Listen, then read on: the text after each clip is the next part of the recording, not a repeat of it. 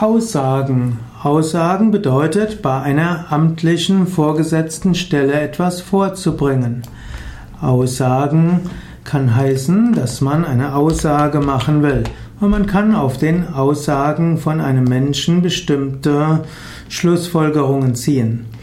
Aussagen bedeutet auch, dass man etwas zum Ausdruck bringt.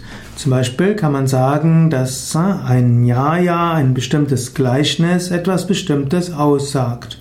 Und man kann auch sagen, dass ein Unglück nicht zu viel aussagen sollte.